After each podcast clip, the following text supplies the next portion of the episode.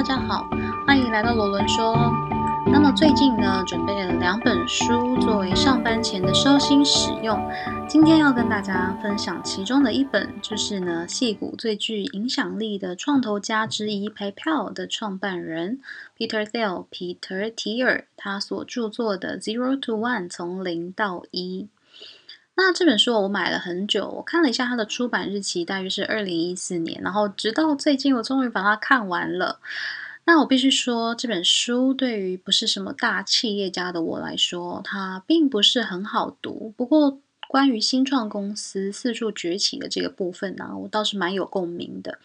因为呢，在我的职业生涯当中，也有一段是新创公司的一员。那当时候约莫是四五年前了吧。我甚至完全不知道什么是 startup 新创公司哦，更没听说过这个这个词，更没有听说过企业孵化器，就是 business incubators。那么，根据全球最大的企业动态研究公司呢，全球创业观察 GEM 指出，新创公司、新创企业的定义呢，就是一个根据合法资源在四十二个月内成立的企业。以企业以获利与公司成长为主要的目标，提供服务或者是产品，将理念创造出其价值。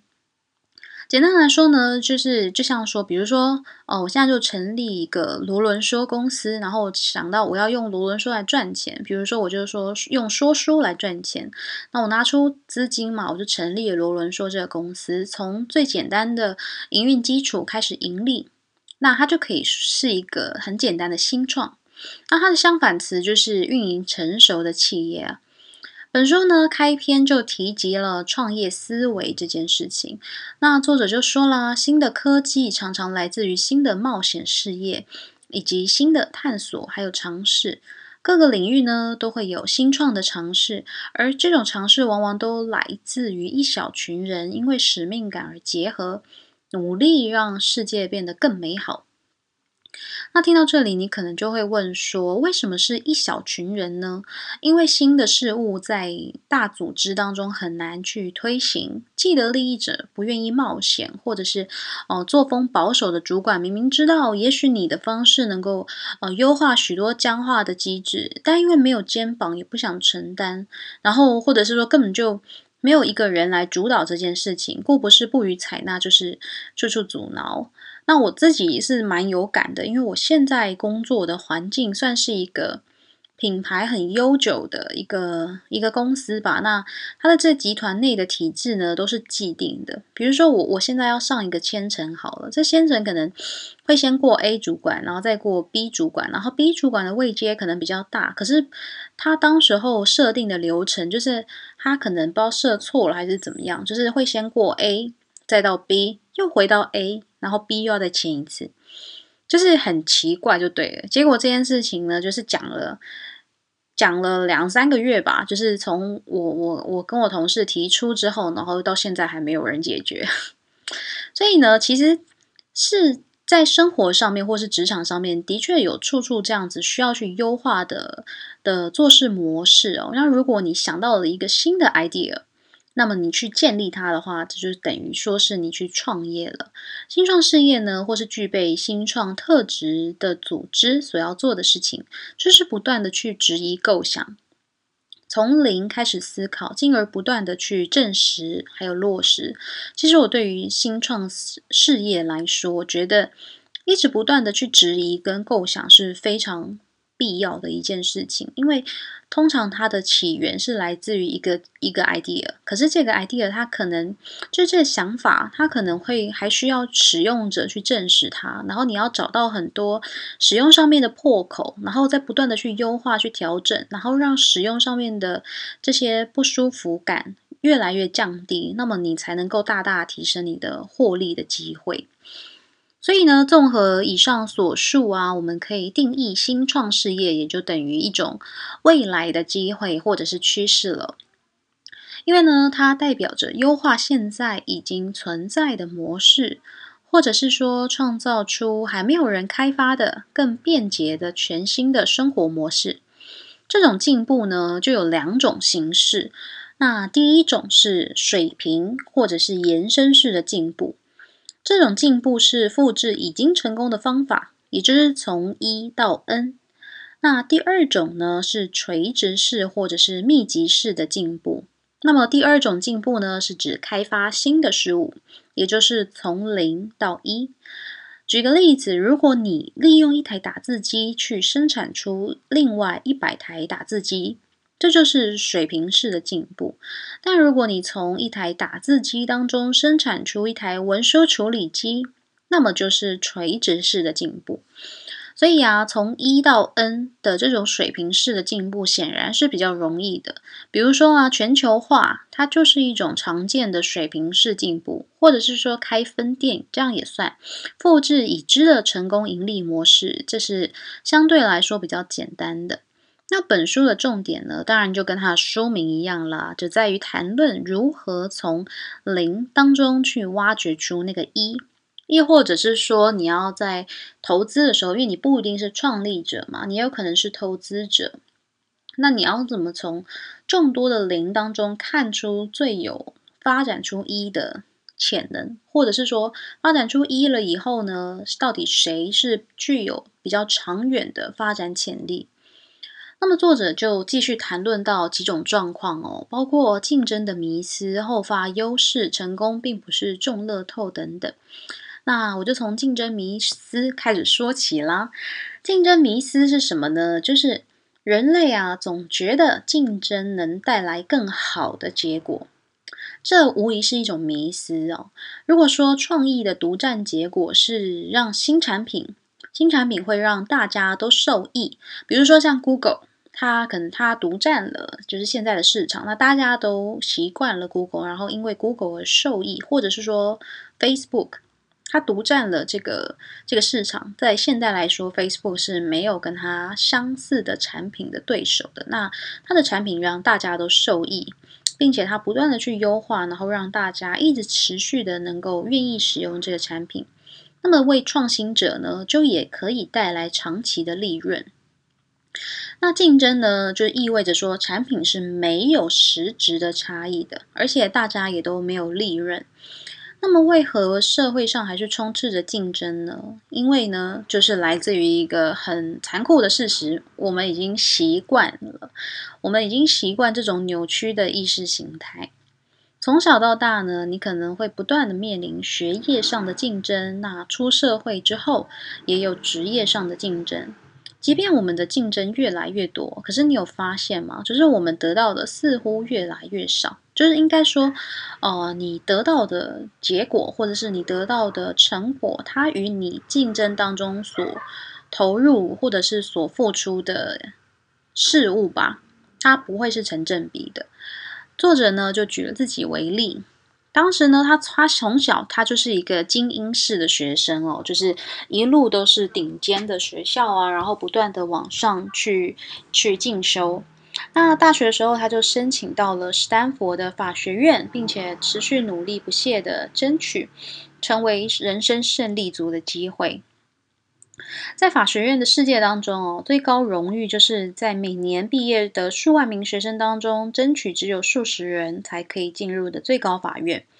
当时作者啊就在联邦上诉法院中工作一年，然后他就接受到了一个受邀的面试，他就要争取就是成为最高法院大法官甘乃迪还有史格利亚的助理。那这对。就是法学院的，就 Stanford 学生来说呢，是一个非常非常高的荣誉。他当时候是差一点点就可以赢得这个职务，可是呢，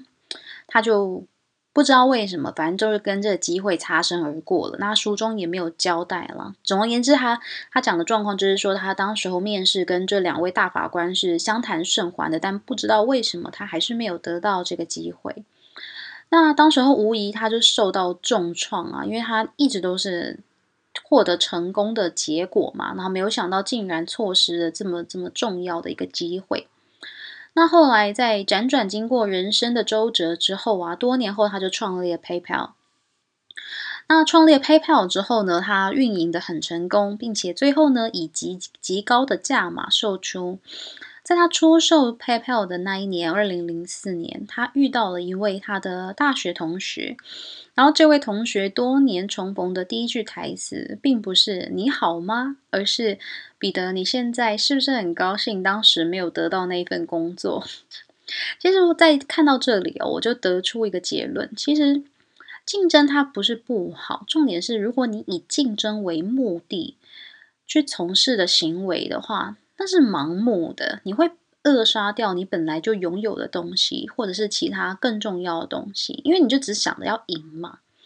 那竞争赢了的结果呢，也并非是人生最美好的。反之呢，重点不应该摆在竞争，而是开创。那我们再继续讨论下去啊。我们已经了解到一味的竞争并非好事。那么，当我今天要创业的时候呢，我是不是一定要找到一个新的服务或者是项目，发展新创事业才会成功呢？那其实并不然哦。当然，一个如果你是第一个进入市场的厂商的话，你当然就可以抢得比较大的市占率，这个是毋庸置疑的。但是呢，率先行动啊是一种策略，不是目标。书里面就说了，你真正重要的目标是你可以在未来产生现金流。如果有其他人后来居上，比你先创造了先现金流，那么你就算是第一个这么做的人，你也不会有什么好处，因为你就不赚钱嘛。其实简单说白了就是这样子。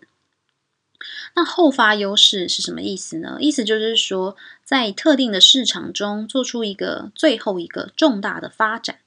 并且享受数年或者甚至数十年的独占利润。实行的方式呢是主导小型的利基市场，从那里开始壮大规模。那在这里呢，作者就引用了西洋棋棋王何塞的话，我很喜欢。他说：“要成功，首要工作就是必须先研究残局。”我觉得这里完全就是这句话说的超好，因为我自己就。很长，就是怎么讲，这也算是我自己的一个职业上的信条吧。我觉得这里完全呼应一件事情，就是不管你的梦想是什么，开创新的契机永远比竞争有用。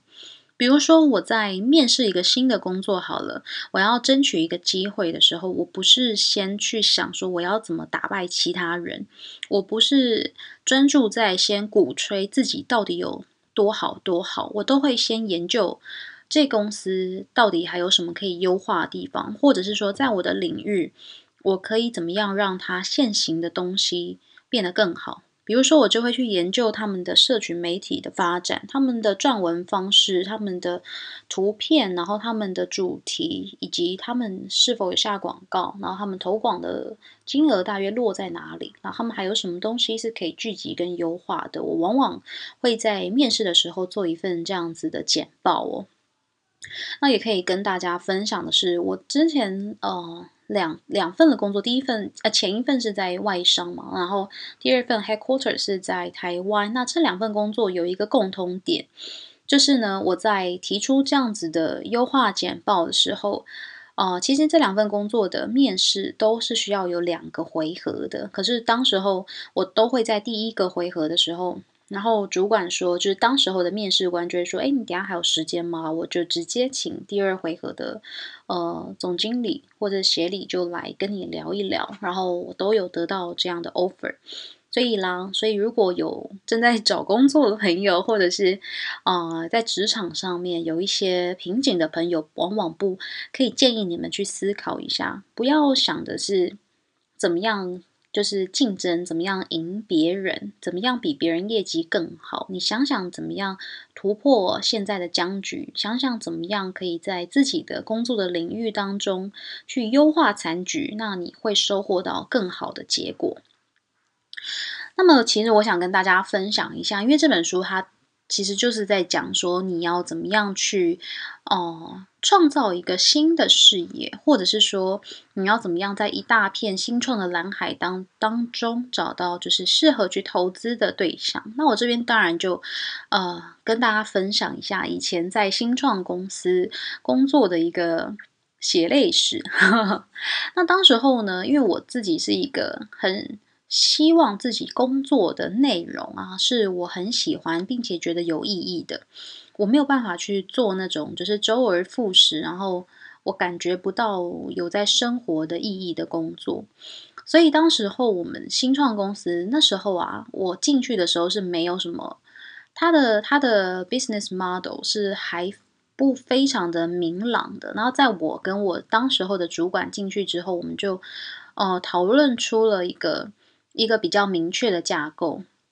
就是一个为就是呃专家的平台。那这个平台的服务呢，它有两端，一端是我们要找许多就是专业的专家上线，那另外一端呢，我们就要找使用者来使用。那这个平台呢，它说穿了，如果是比较简单的来举例的话，就有点像是补习班的预，就是预约课的时间，你可以在上面就是购买课。有点类似像是现在的好号这样子，那当然好号有成功了。那我们当时候为什么失败呢？其实我觉得当时候我们找的专家是非常非常好的。其实原因就在于第一个，当时候公司的资金已经烧了大约三年，然后第二个是当时候找的执行长是有一点，嗯，不是有一点 是，是是非常的就是。比较比较没有，呃，这个比较没有这个核品牌核心的概念吧。总而言之，他他就是用各种手段去包装这个网站哦，然后去去相相信了哦，比较有点有一点像听信了旁门左道了。然后呢，就当时候就是把，因为我们就是花了很多的钱，然后去有自己的 R D 团队嘛，然后去开发这个平台。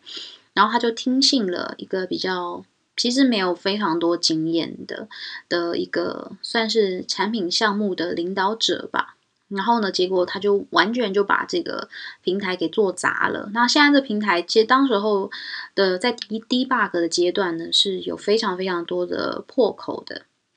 然后后来那个领导者就也就摆烂，然后就就离开。那当时候为什么执行长会听信他的话呢？因为他就是不知道从哪里，然后做了一个做了一个什么，好像半年可以回收多少钱的一个一个算式吧，还是一个简报。那后来当时这个香港的执行长就就听信了他，就觉得啊，把钱压在他身上就一定可以回收了。因为我刚刚有提到啊。创造现金流是很重要的，所以呢，当时候他就是由他来去领导那个平台。那我跟我主管呢，就专心的在寻找专家，然后以及扩张我们的呃平台上面的内容为主。其实当时候我们很庆幸是找到非常多就是很好很好的专家，他们很在乎他们服务的人是不是有真的因为他们的服务变好。然后这方面不乏有可能运动专业的、健身专业的，还有一些可能哦艺术治疗专业的等等等等的。然后当时候我也接触了很多，就是这些专业里面领域的知识。那我也帮那些专家都写各写了一些采访稿。然后因为很多专家他们其实是。从国外念了这个专业回来，我举一个例子哦，这个这个项目也是我之后很想要跟大家分享的，就是表达性艺术治疗这件事情。表达性艺术治疗英文叫做 expressive art therapy。那它其实就是一种心理治疗的方式，可是，在台湾呢是并没有这样子的科目的。那表达性艺术治疗它包括了就是艺术治疗，然后舞蹈治疗、音乐治疗、园艺治疗等等等等的，就是总而言之可以称之为跟艺术有关的，它都可以叫做表达性艺术治疗。那只是因为项目不一样，所以有不一样的。因为它的基础不一样嘛，比如说像是音乐治疗，那你可能就要有音乐的基础，你要会某一种乐器，并且了解乐器与人人的这种心理生理反应之间的牵连，你才可以去再更深入的去进行它。然后我之后也会再去多分享这一些故事哦，因为我觉得真的有太多可以分享的东西。那么再回到就是我们。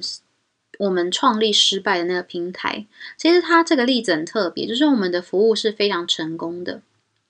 因为这些专家他们回台湾之后，第一个他们缺乏机会，他们的专业是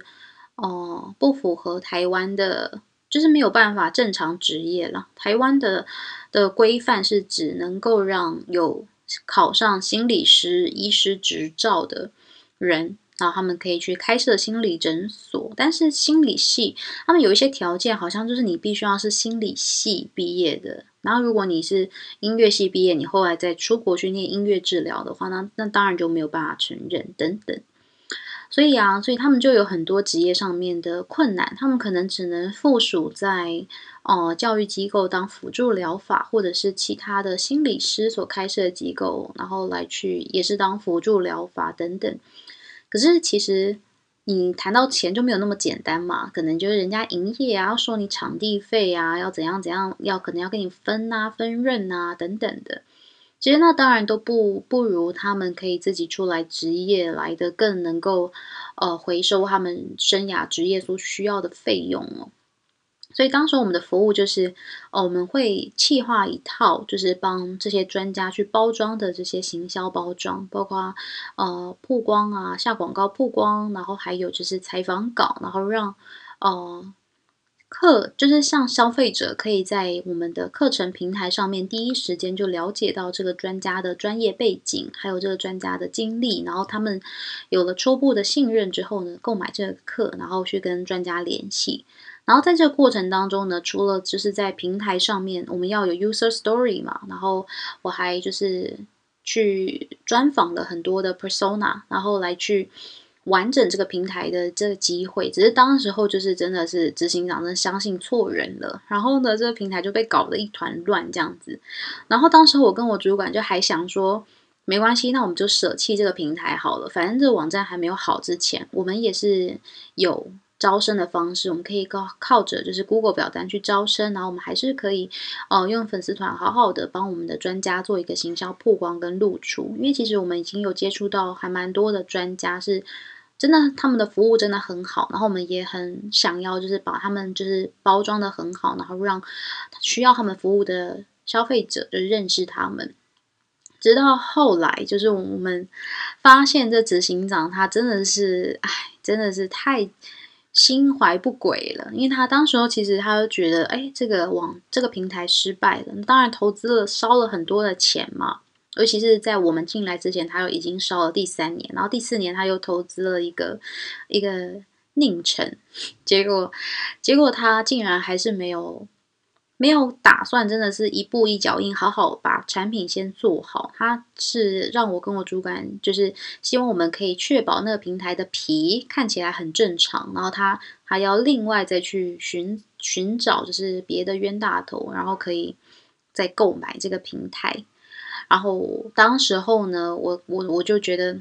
啊，这真的是，因为当时他真的，当然真的是山穷水尽了，他才把他的心里面这个最终的计划给说出来。就一说出来，就是大家都吓一跳，然后就下一个礼拜马上大家就连续的提离职，这样子，就是还留着的同仁啦。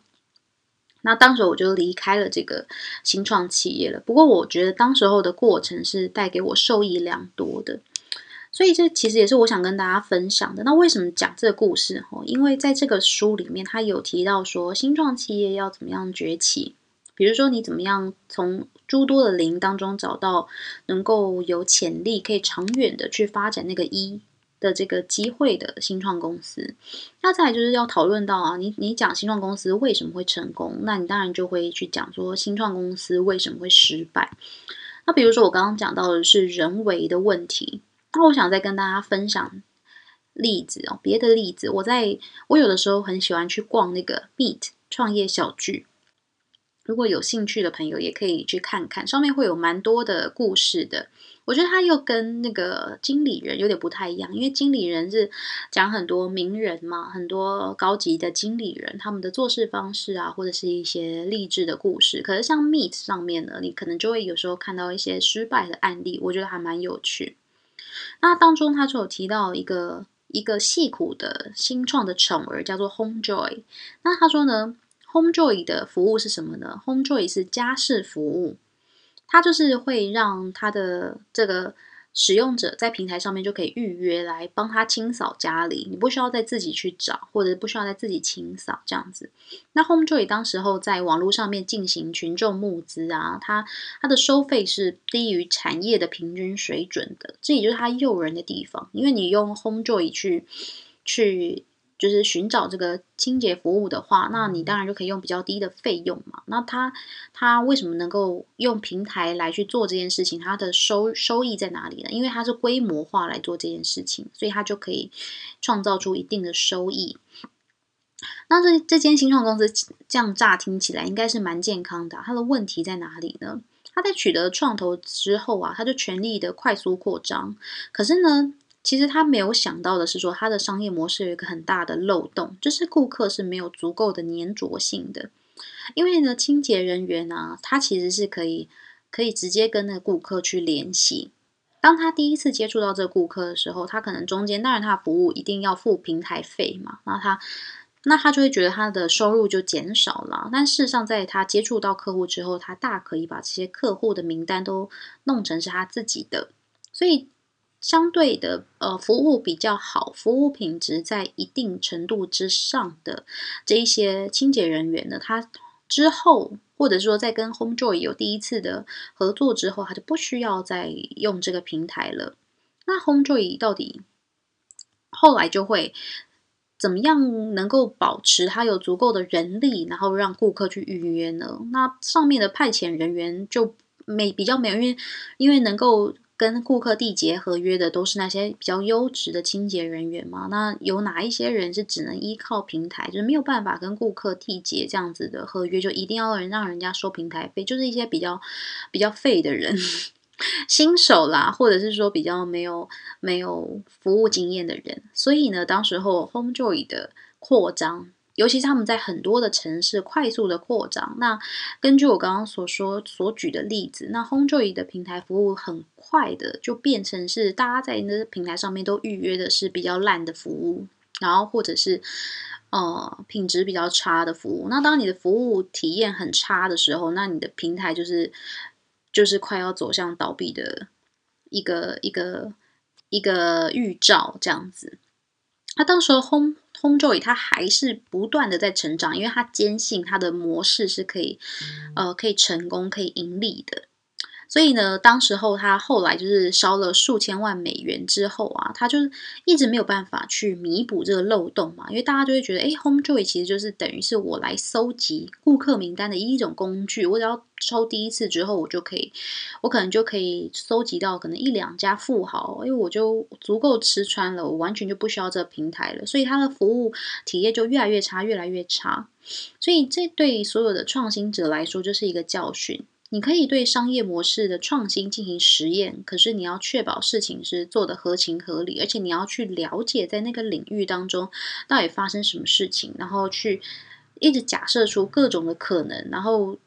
确保你的公司是可以不断的创造现金流，而不是一直在初期的时候一直补贴，补贴到中期的时候还发现，啊还是继续要补贴，然后到后期的时候发现啊，没有没有办法开创出新的现金流。那最后呢，再回到这本书，那它中间就讲了很多关于新创企业的成长的过程啊，还有契机啊，怎么样才能够真正找到客户啊，怎么样才能够保证你的服务、你的现金流不会中断等等的。不过我很喜欢他最后做的一个结论，就是呢，不管你不管你追踪多少的趋势，未来都不会自行的发生。